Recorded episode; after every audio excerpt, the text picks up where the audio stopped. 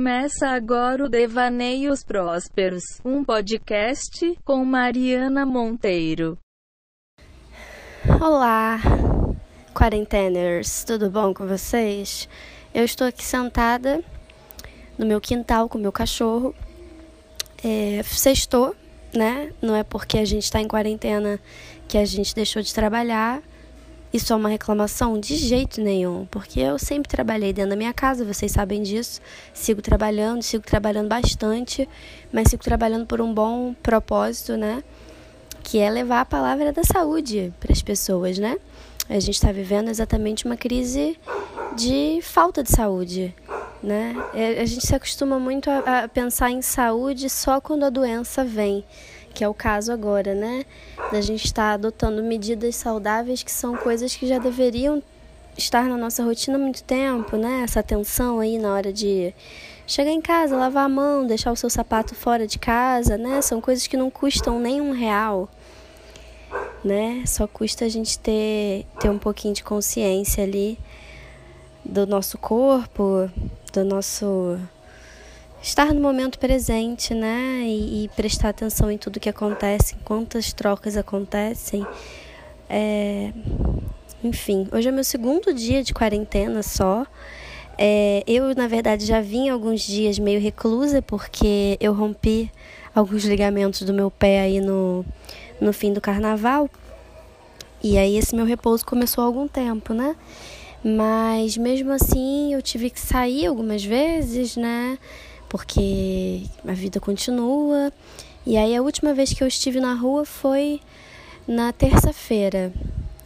Quarta-feira, na verdade, né? Anteontem, mais conhecido como quarta-feira.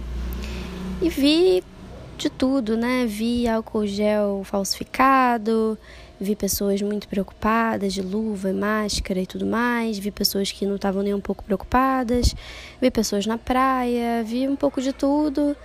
É... Eu sinceramente não sei o que pensar, né? Eu até então eu acho que o, o, o confinamento ele é necessário. Isso é isso é absolutamente verdade, né? Não tem não tem o que dizer em relação a isso. Mas eu sei também que o confinamento ele pode ser muito duro, né, para algumas pessoas. Eu tenho a sorte de ter uma família harmoniosa e de ter um cachorro muito fofo e ter muito entretenimento na minha casa, né? A gente tem TV a cabo, a gente tem internet, é, eu tenho livros à minha disposição, muitos livros para ler, eu tenho, enfim, muitos amigos para conversar, não tenho dado conta, inclusive, de conversar com todos como eu gostaria, é, porque a, o apelo né? A necessidade de carinho eu acho que aumentou também bastante nessa semana, mas eu sei que nem não é para todo mundo da mesma forma, né? Sei que tem gente que não vai ter todo esse suporte, não vai ter toda essa né, essa serenidade aí que eu tô tentando ter, não sei até quando vou conseguir. É... E aí fico pensando aqui no que, que eu posso fazer, né? Para tornar a existência das outras pessoas um pouco mais maravilhosa, que é um dos princípios aí do nosso querido Marshall Rosenberg, que escreveu Introdução à Comunicação Não Violenta e diversos outros livros sobre esse assunto, que eu recomendo fortemente que vocês leiam. Inclusive, quem está ouvindo e quiser, eu, eu posso enfim, posso compartilhar ou, ou posso dizer para vocês darem um Google mesmo e procurarem a versão PDF na internet. É, não é falsificado, viu? É uma é, é super legal você legal do ponto de vista jurídico, né? Você baixar esse conteúdo, não é uma pirataria, não se trata disso. É, é um material mesmo que foi criado para ser é, disseminado por aí porque é muito importante, né? Ajuda muito a gente a se entender, a se comunicar melhor com as pessoas é, e buscar ali o, o entendimento, que é algo que todo mundo quer. Dito isso, queria dizer que uma das formas que encontrei de ser útil nesse momento foi participando de um grupo que chama Ser Ouvido. Tá no Instagram, né? Pra gente tentar ser ouvidos, né? Ser ouvidos para alguém, para que alguém seja ouvido por nós, é, através da escuta empática, né? Que é uma escuta livre de, de julgamento, uma escuta livre de opiniões. A gente não vai criar um vínculo. É simplesmente, sabe aquela hora que você precisa muito desabafar e aí você.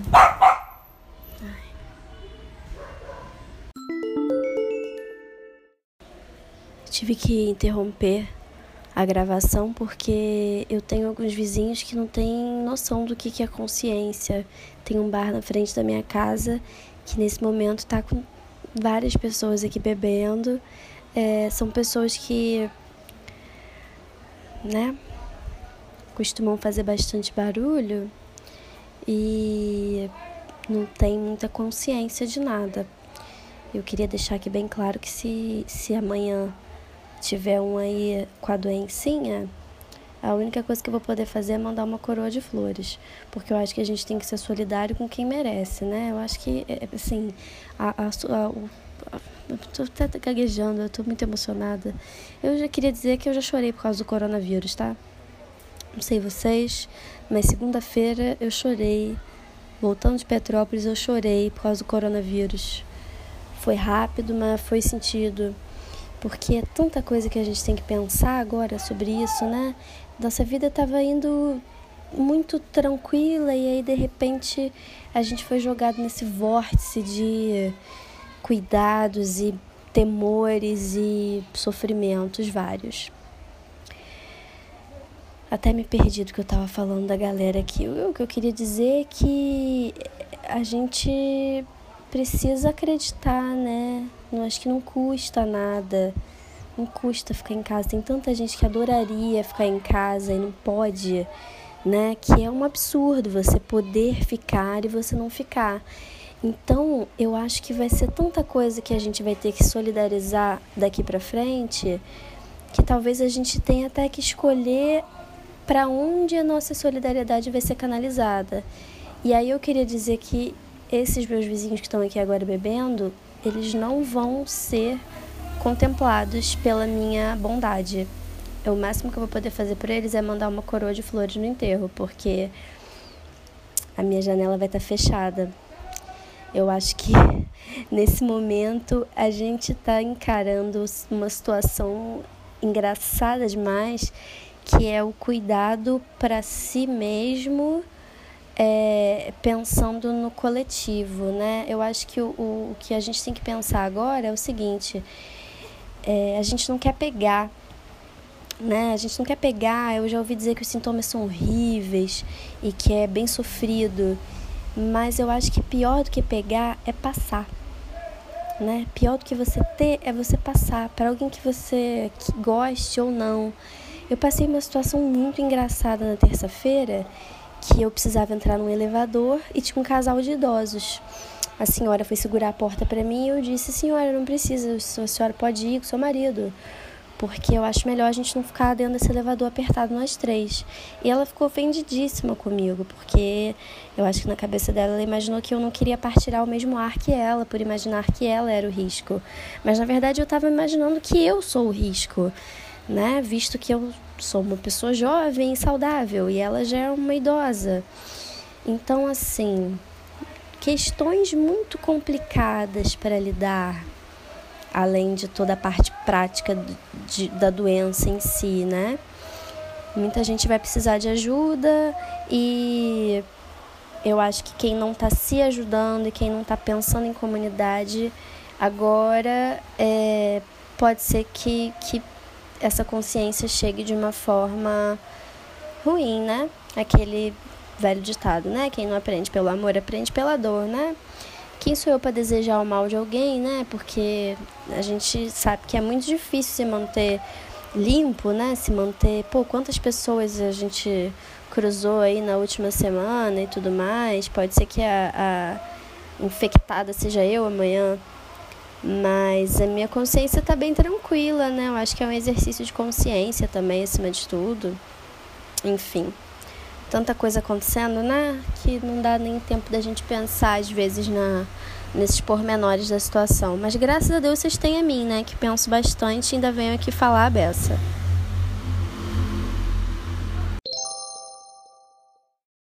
Aí no, no próximo bloquinho, ó, vou trazer para vocês. Na terça-feira eu, eu fui fazer o que tinha que fazer, já que tava na rua mesmo, eu fui ver Maria Clara, minha amiga.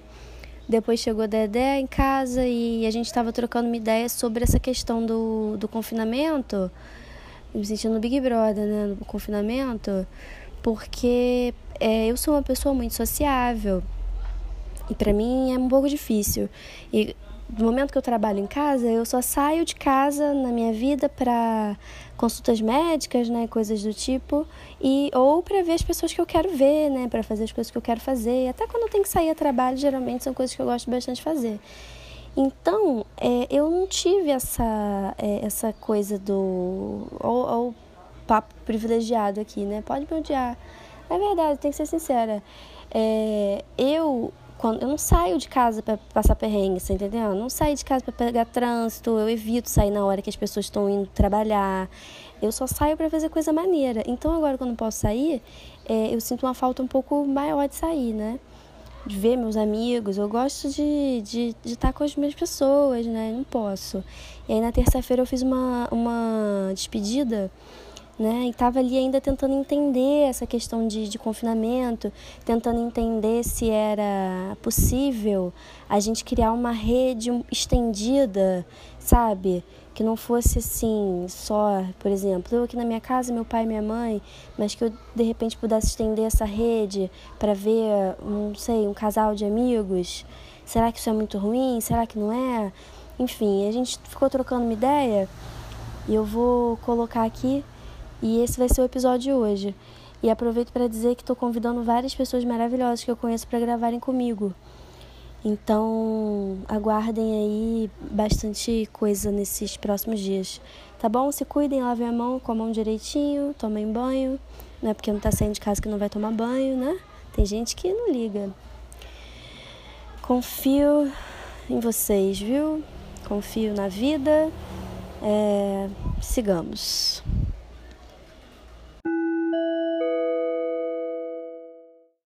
Não é só o risco que você tem de morrer.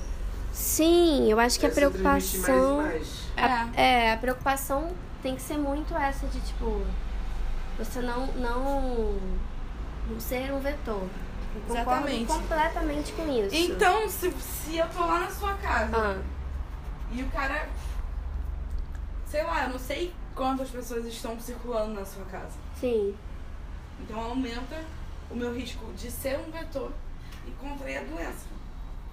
No Entendi. nosso caso, que somos saudáveis e a gente circula por aí livre, sem luva até aqui no mercado, Aham. que isso aí a gente não vai fazer. Sim. Nós temos grandes chances de contrair o vírus, entendeu? Sim, mas aí vem uma outra questão, que é a seguinte.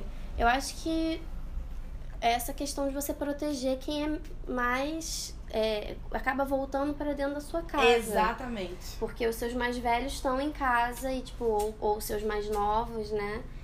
Estão em casa e aí você não quer voltar com isso para sua casa. Exatamente. É, mas eu, eu. Aí vem aquele outro ponto que eu tava falando, da questão da solidão. Que para algumas pessoas, cara, também é foda, né? Então você de repente estender um pouquinho essa sua rede e fazer, sei lá, se você tiver um carro, você ir de carro, Só se você Mai, tiver um a Uber, questão você. é que Ah, a questão não é ser um pouco mais solidária, a questão é a gente tá lidando com a possibilidade da morte. Entendeu? Por exemplo, meu aniversário é terça-feira. Claro que eu quero a casa cheia de amigos, porque eu confio que todos não tenham vírus. Só que daqui a pouco vai ser impossível isso Sim. acontecer. Porque o contágio é muito rápido. Tipo, eu posso contaminar você que vai contaminar, sei lá, o Uber que vai Uhum. contaminar. blá, blá, blá, blá. Aí abre já o leque já pra. É. Exatamente. é muito rápido, né? É muito rápido. Então, quanto Sim. mais pessoas você tiver contato físico, Nossa, eu acho que eu tô falando tudo isso, na verdade, porque eu tá tentando. Pra mim vai ser ruimzão, cara. E como eu trabalho de casa, eu só saio pra, tipo, fazer coisas maneiras, tá ligado? E aí agora eu não vou fazer. várias coisas. Nossa, eu- tanta coisa legal que eu ia fazer que eu não vou mais poder fazer. Que merda, né? Eu acho que é exatamente isso, você entender também o seu privilégio dentro disso tudo, né? Eu, como sendo uma pessoa que tem a ótima vida que eu tenho. É, galera, Mauri Júnior, né? Essa vidinha de Amaury Júnior que eu levo. Cara, como pode? Você pode proteger sua família. É, Isso é muito legal, cara. Eu falei exatamente isso com o cara do Uber hoje. Ele falou pra mim que. Escuta essa. Ele falou pra mim que pegou uma menina dando chiliques no Rio Sul, tá ligado? Ela tava puta da vida, entrou xingando no Uber. Aí ele perguntou pra ela, né? Poxa, tá, né? Tudo bom? Ai, que absurdo! Fechar o shopping, que absurdo! Essa invenção desse vírus, que absurdo! Aí ele falou que ficou assim, apavorado. Aí pegou o álcool em gel dele, que ele me mostrou que ele tinha. Aí colocou o álcool em gel na frente dela, assim, fez uma lavagem de mão. Aí ela, você também acredita nessa história?